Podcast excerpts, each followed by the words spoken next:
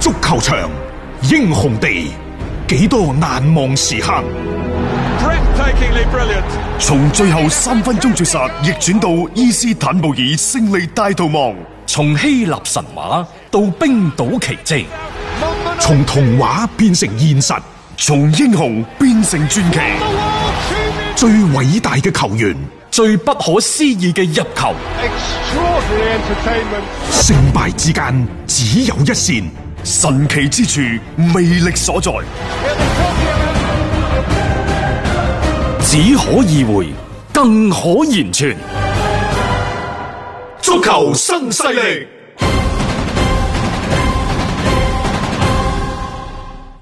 係啦，咁啊，翻到嚟下半 part 嘅足球新勢力嘅時間段，閣下收聽緊嘅係文體廣播，歡迎下載觸電新聞 A P P，輸入文體廣播，點擊觸電號就可以睇到廣東文體廣播噶啦。呢、個時候呢，我哋嘅節目同時喺觸電新聞 A P P 進行視頻直播，歡迎各位上嚟啦，撐撐場一齊互動下。啊，今晚呢，就英超第二十六輪嘅賽事就縮咗水嘅，今晚得即係今晚同埋聽晚得四場，嗯，下個禮拜呢就有六場，誒、呃今晚嘅戲碼就唔算太足嘅啫，早場八點半，嗯，就有愛華頓就打水晶宮，咁然之後呢，就去到一點半噶啦，一點半啊，係啊，白禮頓對屈福特，即係十一點嗰檔，大家唔使睇英超噶啦。誒、呃其實咧呢對愛華頓都係可以同大家講講嘅，嗯，因為安切洛提過咗愛華頓之後呢，我感覺佢係慢慢慢慢對於俱樂部對球隊嘅掌控啊，係做得非常之到位嘅，嗯，即係有咩數據可以支持呢？譬如話前一任嘅主教練馬高斯華，嗯，佢所率領嘅嗰隊愛華頓喺二十八次。一旦比分落後嘅情況之下呢一場都冇贏到，一場都冇贏到。廿八次比分落後嘅時候，只有五場波係和波，另外廿三場全部輸晒。即係啲下風波、逆風波踢得極其之唔順利。啊但係上一場愛華頓喺安切洛提嘅率領之下，大家睇到啦，落後兩球嘅情況之下就反先三比二。呢、個你可以將佢視作為一個單獨嘅偶然嘅事件。但係喺我眼中呢，我都係認為呢個係安切洛提帶俾愛華頓一種氣質方面嘅變化。啊，即係有時呢，一個好嘅教練呢，佢真係即係一企喺度嗰種氣場啊，會令到成班球員呢，可能個心態都有所唔同。喺落後嘅時間段，你點樣樣去反過去？有時係要靠嗰種嘅意志同埋信念啦，去支撐翻嘅。咁如果頭先嘅數據咁樣對比嘅話呢，馬高斯華係俾唔到呢一班人我。同你講啊，有啲人呢，你真係要睇佢嘅外形，咩馬高斯、華安娜利嗰啲，我成日都認為呢，就太過斯文，係官仔骨骨，嗯，即係呢啲人咁嘅外表可能係好型啊，但係即係足球係需要一啲匪氣，需要一啲嘅狡猾嘅氣質，係即嗯係只有咁樣呢，一係你係大智若愚，嗯，一係你係殺氣嚇、啊即係四 日遍佈四日，咁樣呢就得。啊，啊！你真係好似官仔骨骨啊，成個白衣武士啊嗰啲咯，即係你帶俾嗰隊波嗰、個氣質就真係好極都有限嘅。係即係已經係有好多任嘅呢啲咁樣教練咧，大家睇到，特別喺英超呢個賽場上邊，我覺得係更加明顯添嚇。咁所以即係安察洛提，佢之前亦都喺英超喺車路士嗰度證明過自己，佢唔存在話即係適唔適應嘅問你題。英超呢度呢，譬如以前阿拿戴斯嗰種匪氣啊，啊啊啊到而家學神嗰學種神不啊屈不撓嘅精神啊，呢啲咁嘅氣場，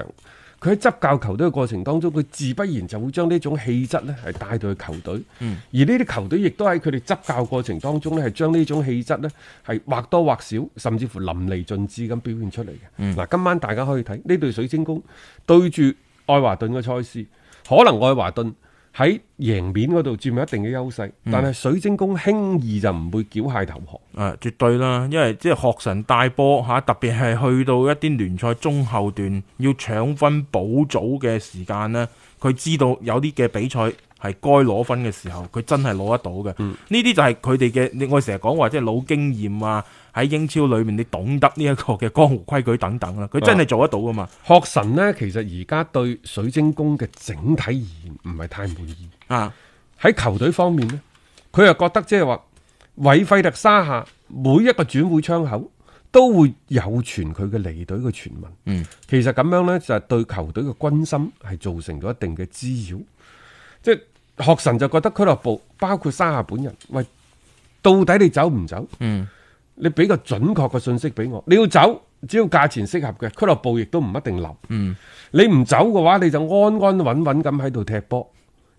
跌唔埋心水，啊好再搞咁多古靈精怪啲嘢，唔好每個賽季都喺度傳，即係對班波唔好啊。其次呢，學神就認為俱樂部仲係缺乏咗一啲長遠嘅規劃。起碼即係話，我想買人嘅時候，或者係我心儀一啲對象嘅時候，俱樂部並冇盡力去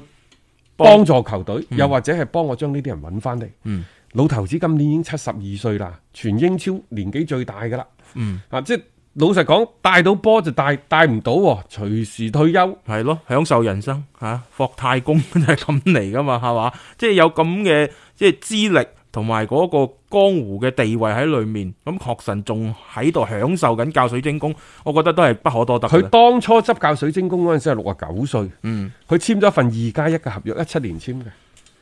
其實去到舊年即係賽季中後段嘅時候，佢、已經自動續約咗一年，即係個二加一，佢嗯係一已經加咗加咗去上去噶啦，啊亦就話去到呢個賽季尾，學神呢就夠鐘㗎啦。即係嗰個 合約到老期實啦。講，七廿二歲我覺得真係啊唔好教啦。係咯，即係冇必要咁勞心勞力咯，咁勞氣做乜嘢啊？咁即係啲球會又達唔到你想要嘅一個要求。而家佢哋嘅積分，如果我冇記錯嘅話，應該係三十分。嗯，即係你話要衝擊咩咩歐戰嘅資格呢，就似乎係有啲難為佢哋。係但係保組呢，應該問題唔大啊佢控制住一個比較安全嘅距離，咁啊而家排第十四位。你睇到韋斯咸嗰啲，其實都係廿三四分左緊啫嘛，啊即係佢只要控制住嗰一兩場波嘅距離，其實都幾穩陣嘅。啊愛華頓呢，喺安切洛提加盟咗之後，或者執掌咗教鞭之後呢，呢班波係慢慢慢慢喺度起緊，即係從當初個泥潭當中呢，係爬咗起身。所以今晚呢，即係再加上佢係主場之利，係值得睇好一方。但係我想同大家講，呢隊愛華頓今晚就算想想贏，都唔係一場輕鬆嘅嗯，取勝。好好難嘅，即係水晶宮呢啲球隊硬淨起身，其實唔容易過嘅。誒兩隊波首循環交鋒零比零嘅啊嚇，即係大家都係悶和咗嘅。咁啊，唔知呢場波嘅嗰個發展嘅嗰個走勢會係點？但係最近愛華頓呢嘅狀態係要比對面好嘅，咁大家就留意翻先啦。